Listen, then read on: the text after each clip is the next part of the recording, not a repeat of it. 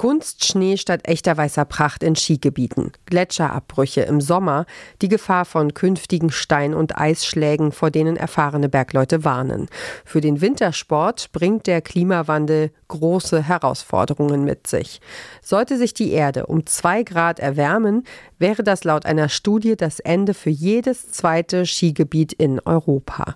Selbst Kunstschnee würde dann nicht mehr helfen. Trotzdem, viele Regionen bauen immer mehr Skigebiete, dafür werden Bäume gerodet und Waldböden planiert.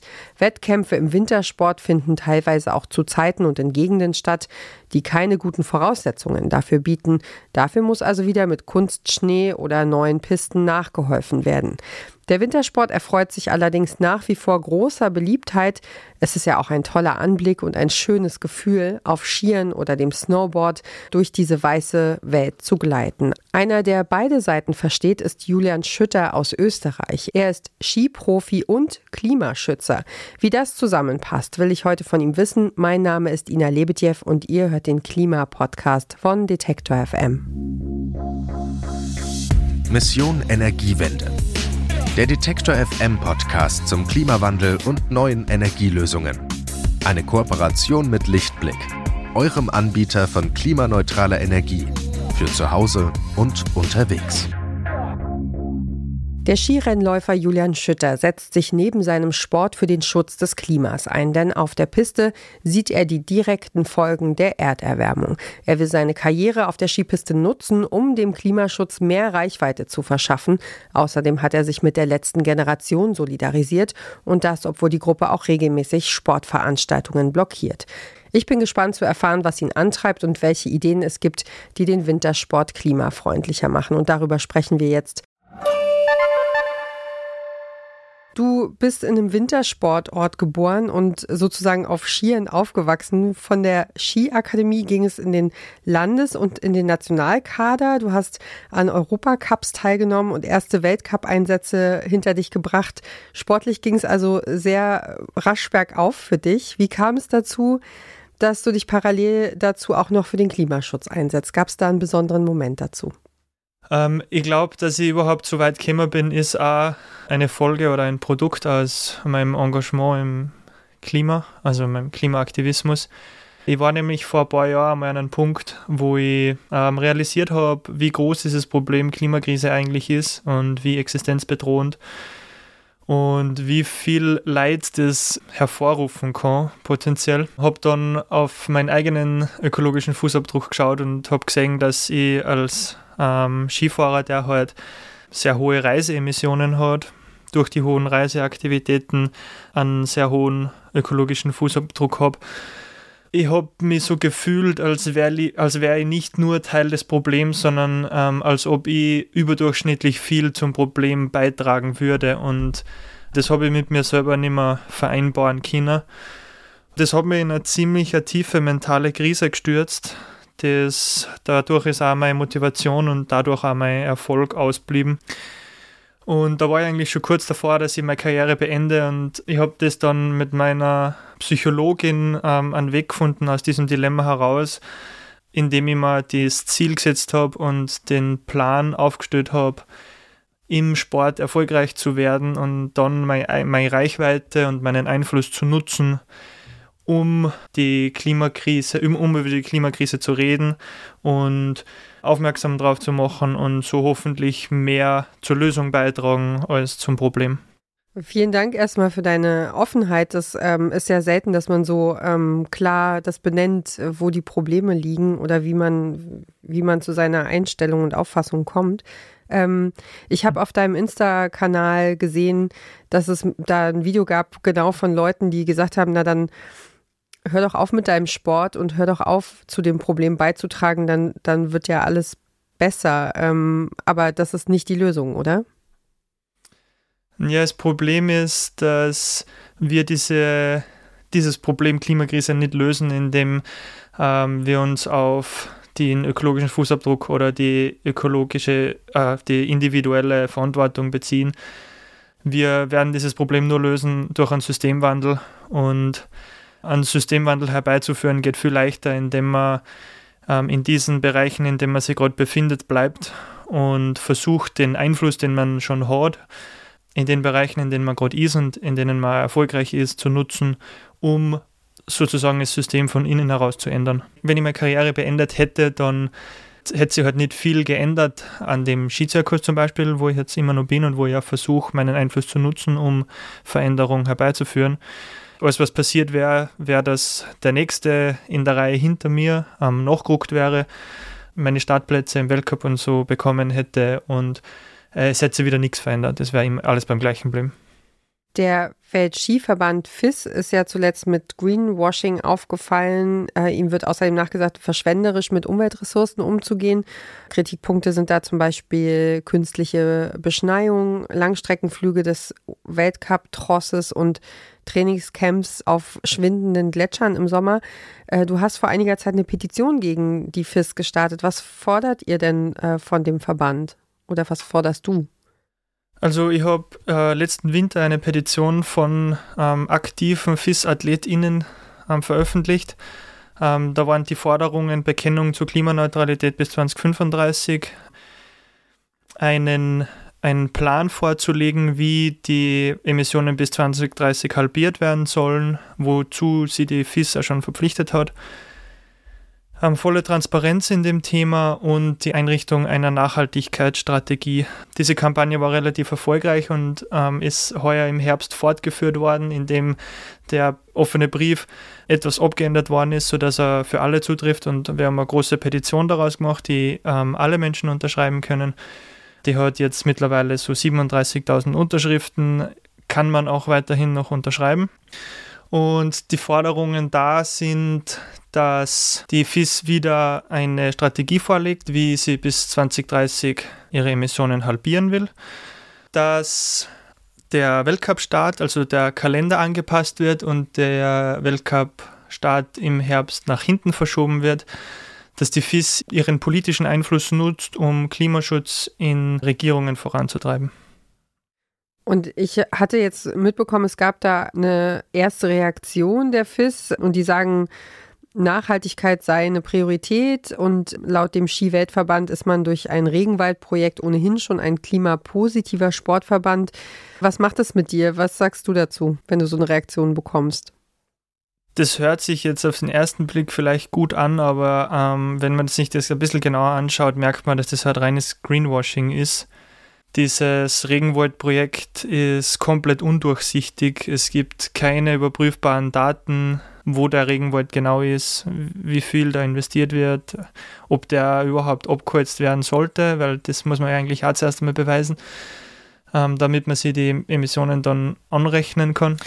Ähm, also das Projekt selber ist schon sehr unglaubwürdig und die FIS behauptet ja auch klimapositiv zu sein, also ihre Emissionen überzukompensieren aufgrund von Berechnungen ihre eigenen CO2-Emissionen, die mittlerweile von einer unabhängigen Studie auch als sehr, sehr unplausibel und wahrscheinlich um ein Vielfaches unterschätzt sie herausgestellt haben. Also die ganze Sache ist sehr unglaubwürdig und wirft auch äh, ein schlechtes Licht auf, auf den Sport und unterstützt leider ähm, dadurch auch Vorgehen von Regierungen und großen Firmen, die auch auf Greenwashing setzen. Das legitimiert das Ganze und das finde ich sehr schädlich für unsere Zukunft. Wann hast du denn oder wie hast du zum ersten Mal gemerkt, dass irgendwas schief läuft, was so Wintersport und Klima angeht? Äh, also wahrscheinlich mein erster Berührungspunkt meines Lebens mit der Klimakrise, das habe ich halt damals noch nicht so realisiert war, als ich so circa sieben Jahre alt war, mit dem lokalen Verein bei mir zu Hause auf einem nahegelegenen Gletscher, am Dachsteingletscher, trainiert habe. Da habe ich so Betonfundamente in den Felsen gesehen und habe meinen Trainer gefragt, was das ist. Und er hat mir erzählt, dass als er noch jung war, dort die Bergstation des Liftes war, aber damals, als ich es gesehen habe, war da schon weit kein Gletscher mehr da dachte ich mir das erste Mal, äh, komisch, da stimmt irgendwas nicht, warum ist der Gletscher so weit zurückgegangen. Ich habe es damals nicht mit, der, mit dem Klimawandel verknüpfen können, aber ich denke schon, dass es mich irgendwie in meiner weiteren persönlichen Entwicklung beeinflusst hat. Eine kurze Unterbrechung für unseren Werbepartner. Euer Laptop läuft mit 100% Ökostrom, eure Heizung mit klimaneutraler Wärme, in der Garage lädt euer Auto und auf dem Dach erzeugt ihr euren eigenen Solarstrom. Klingt nach Zukunftsmusik, ist aber jetzt schon leicht zu haben. Bei Lichtblick bekommt ihr alles, was ihr für einen klimaneutralen Lebensstil braucht. Jetzt einfach wechseln zu Deutschlands größtem Ökostromanbieter. Jetzt hast du ja schon erwähnt, dass ihr viel unterwegs seid, dass das ein CO2-aufwendiger Sport ist oder äh, eine Lebenswelt. Was meinst du denn, wie kann denn der Skisport ähm, überhaupt klimafreundlicher werden? Die allergrößte CO2-Quelle im Skisport ist eindeutig und zwar mit circa 70 Prozent von den Gesamtemissionen die An- und Abreise. Sowohl von Teams und AthletInnen als auch von Publikum.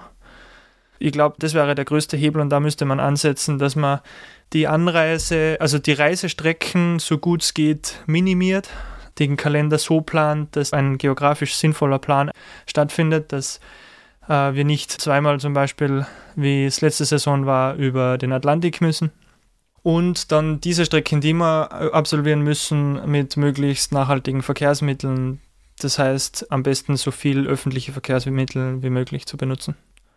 Und ist das, äh, also ist das gut machbar oder habt ihr eigentlich zu viel Equipment, um äh, so zu reisen, anders zu reisen? Ähm, es ist eine Herausforderung.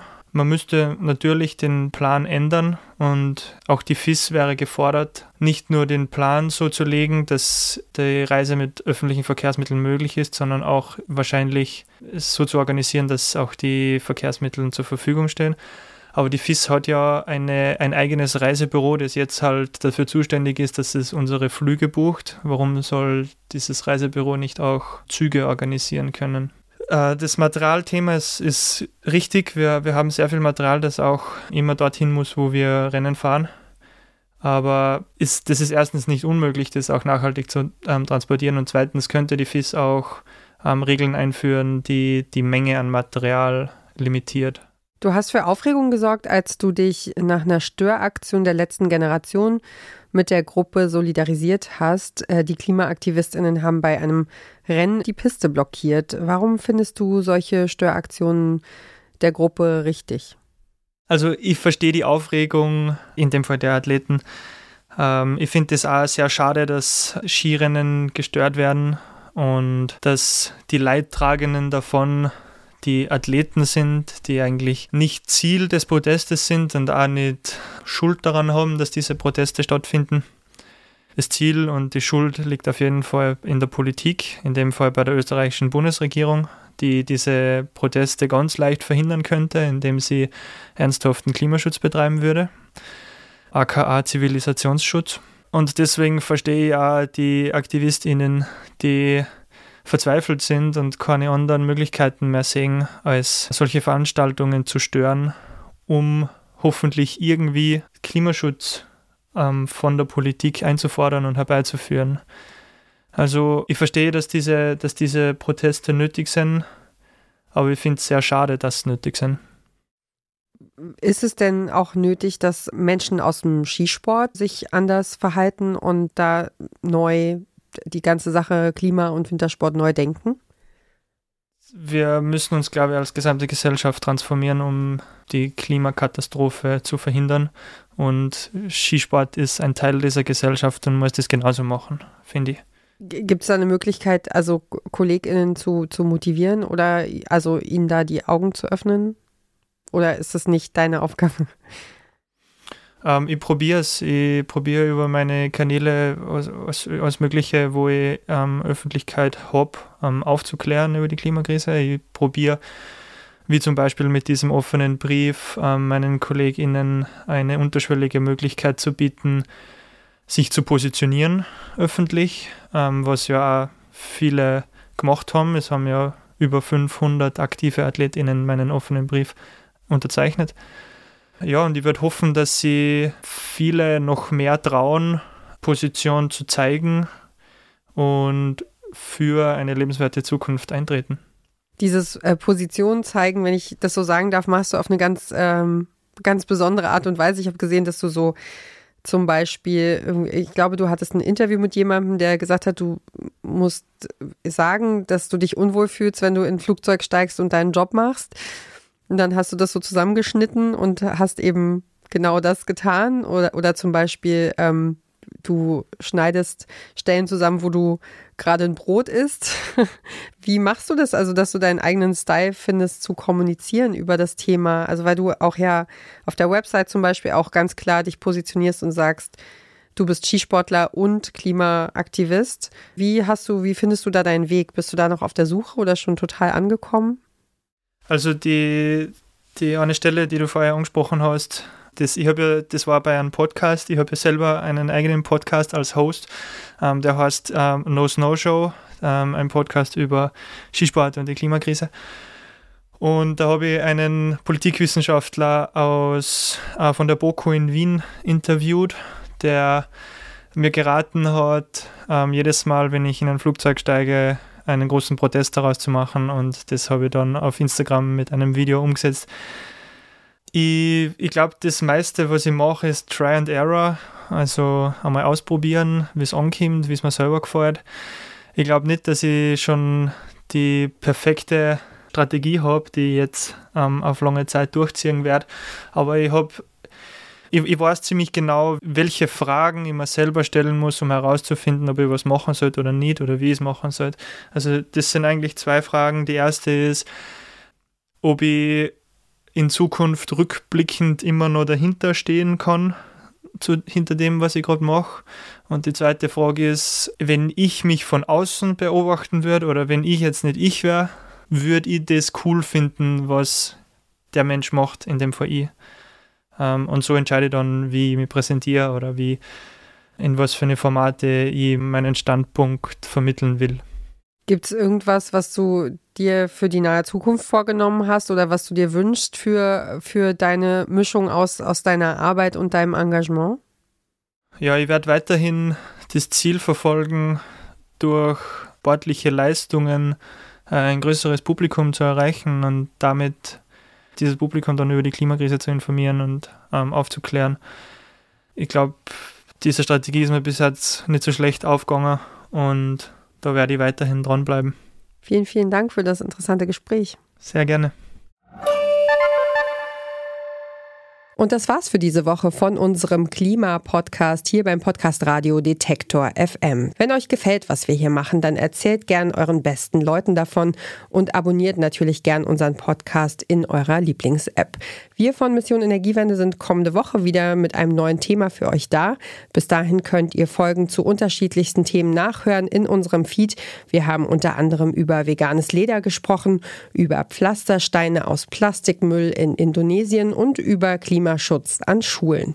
Die Folgen findet ihr auch auf Detektor FM. Habt vielen Dank fürs Zuhören, fürs Klicken, fürs Liken.